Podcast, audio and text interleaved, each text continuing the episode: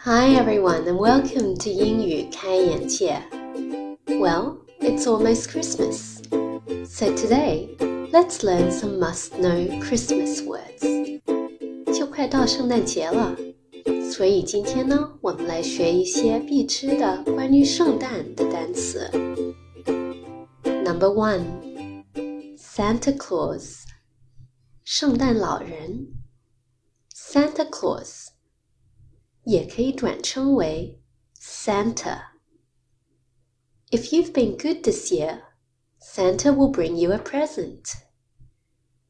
If you've been good this year, Santa will bring you a present. Number two, Christmas Eve. 平安夜 Christmas Eve. Christmas Eve is a special time for families to get together. Christmas Eve is a special time for families to get together. Number three, Christmas carols. Christmas carols, 圣诞歌. I love singing Christmas carols.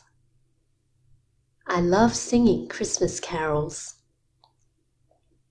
Number four, Christmas stocking. 圣诞长袜 Christmas stocking. Don't forget to hang up your Christmas stocking. Don't forget to hang up your Christmas stocking. Number five, the birth of Jesus. 耶稣的诞生 the birth of Jesus.